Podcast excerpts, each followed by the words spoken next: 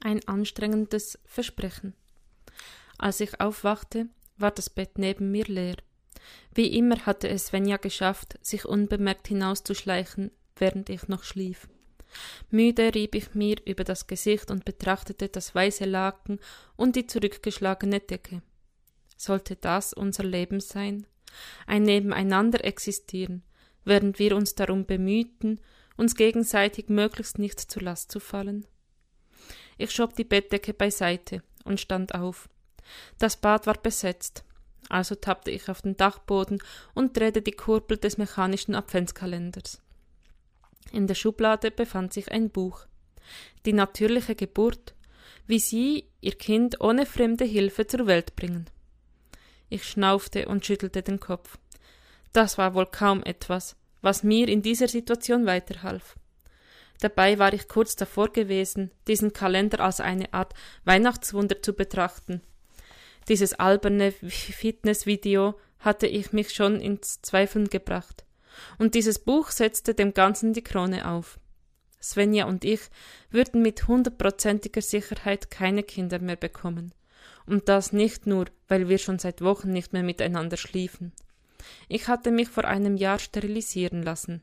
Dieser Zug war abgefahren.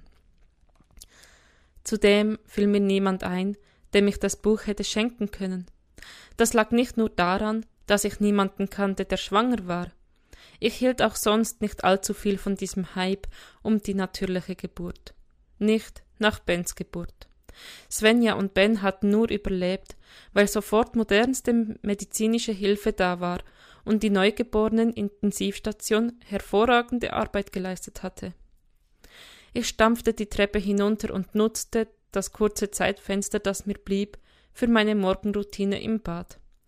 Denn in einigen Minuten würden meine Söhne diese Örtlichkeit okkupieren.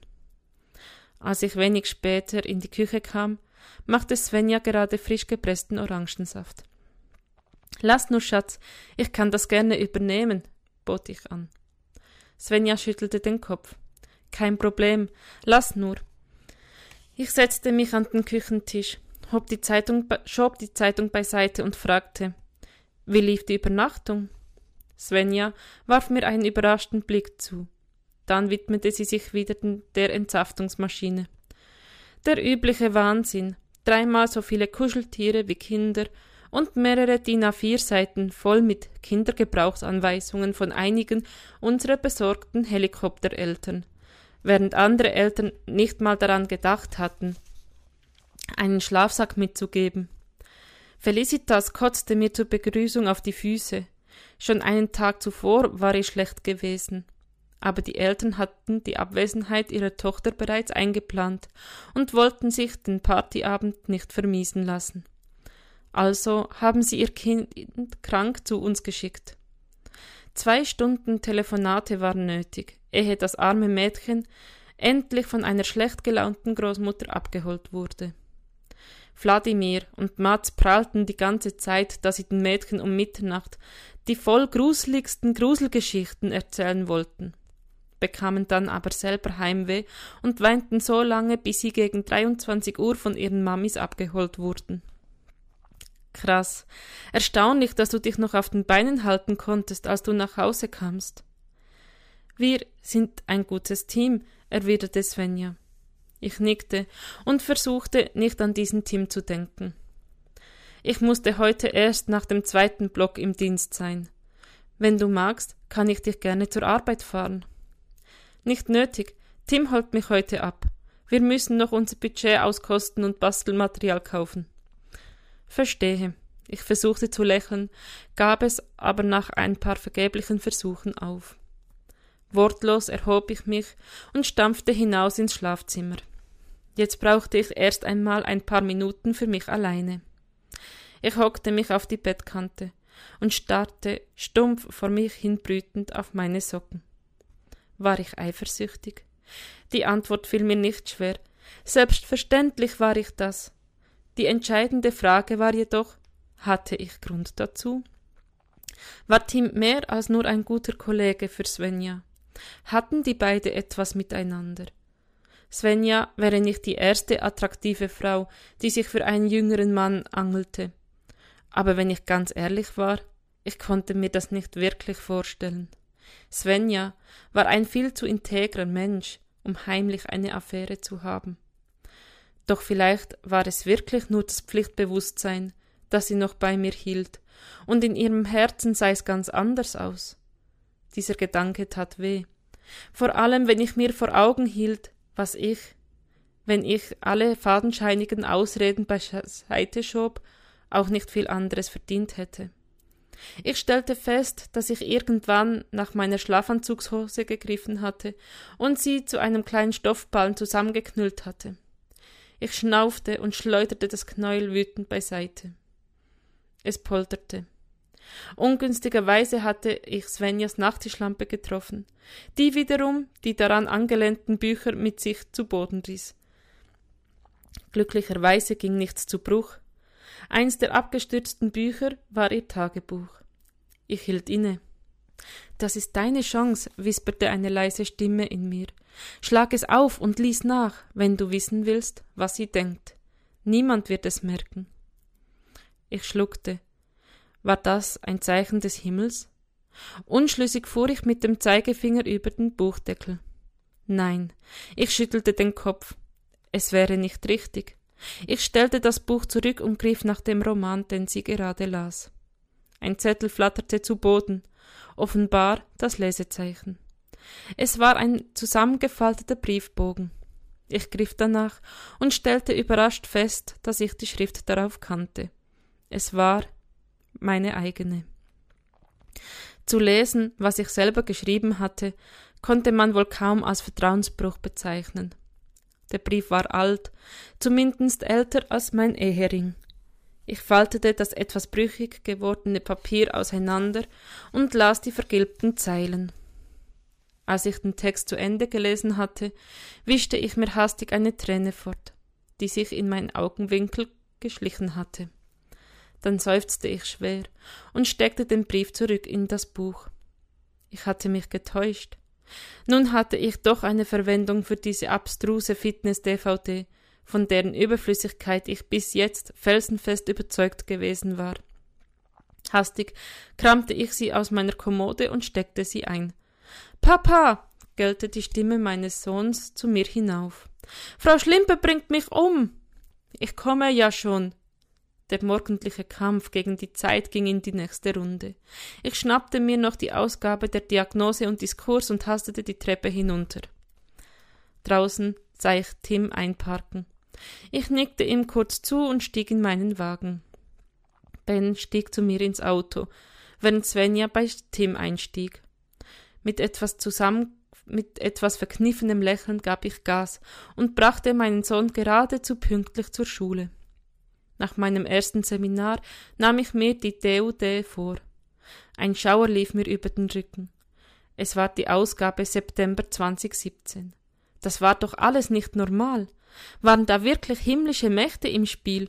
Oder erlaubte sich jemand einen äußerst aufwendig inszenierten Scherz auf meine Kosten? Ich starrte die Zeitschrift an. Halb erwartete ich dabei, dass irgendetwas Dramatisches geschehen würde doch es kam weder eine Stimme vom Himmel, noch erschien eine geheime Schrift wie aus dem Nichts, die mir sagte, was ich zu tun hatte. Offenbar war es meine Aufgabe, nun eine Entscheidung zu treffen. Ich schlug den Artikel auf, den Wegner ausführlich zitiert hatte, ohne dies kenntlich zu machen. Eigentlich eine klare Sache, und dennoch ich bekam es nicht hin, ihn anzuschwärzen. Irgendetwas hielt mich davon ab.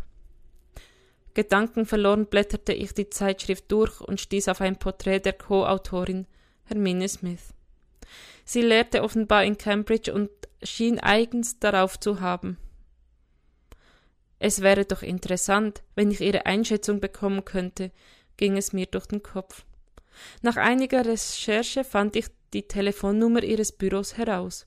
Ich sprach mit ihrer Assistentin und erklärte ihr in meinem angestaubten Schulenglisch mein Anliegen. Sie versprach ihrer Chefin Bescheid zu geben. Ich machte mir nicht allzu viel Hoffnungen. Aber wenig später klingelte das Telefon und eine heisere Frauenstimme fragte Good morning, spreche ich mit Dr. Martin Harnack? Am Apparat. Schön, dass Sie zurückrufen, Dr. Smith. Ich holte etwas aus, um ihr die Sache darzulegen und versuchte zu formulieren, was ich von ihr wissen wollte. Hm, das ist eine eher unübliche Frage, antwortete sie in ihrem drolligen Britisch-Deutsch. Aber ich muss zugestehen, dass ich Ihr Anliegen nachvollziehen kann. Ich will Ihnen eine ehrliche Antwort geben. Ich habe damals nicht mit Theodor Stange zusammengearbeitet, weil er ein so brillanter Wissenschaftler war. Es war mehr seine charmante Art und sein süßes Lächeln, die mich dazu bewogen hatten, diesen Artikel gemeinsam mit ihm zu veröffentlichen. Eigentlich war das nämlich mein Job gewesen. Er hatte mich, wie man auf Deutsch so schön sagt, bezirzt. Interessant. Und ist Ihnen in diesem Zusammenhang etwas Besonderes aufgefallen? Oh ja, er war am ganzen Körper rasiert. Das war damals nicht üblich, müssen Sie wissen, und äh, ich meinte er, sein, Be sein Beitrag zum Artikel, unterbrach ich sie.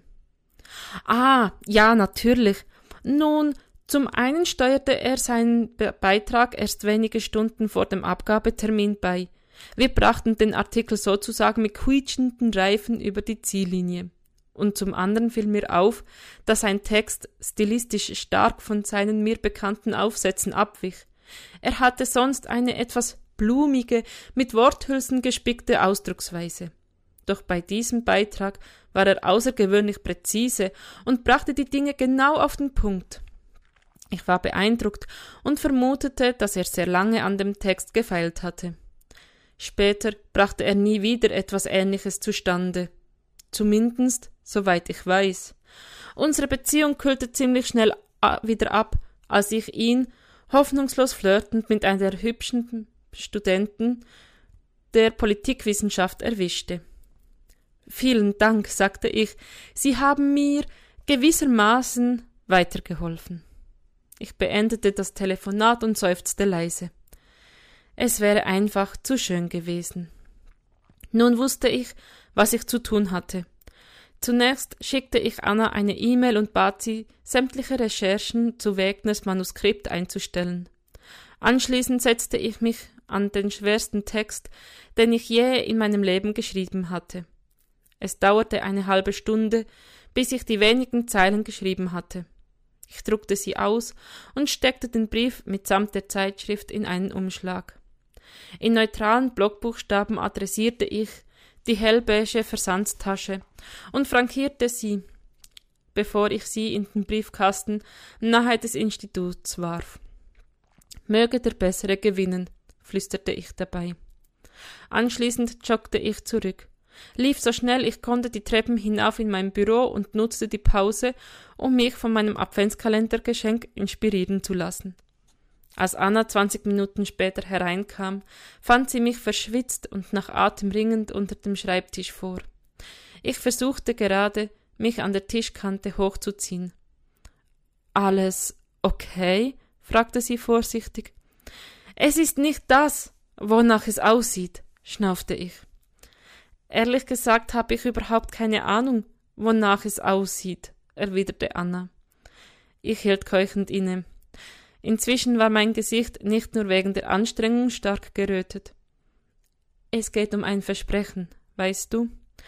Ach so, erwiderte Anna, hätte ich mir denken müssen. Ich, äh, ich komm dann später wieder. Ich war mir nicht sicher, wie ich ihren Gesichtsausdruck deuten sollte, als sie die Tür sorgfältig hinter sich schloss. Aber ich hätte schwören können, dass ich unmittelbar darauf ein gedämpftes Kichern vernahm.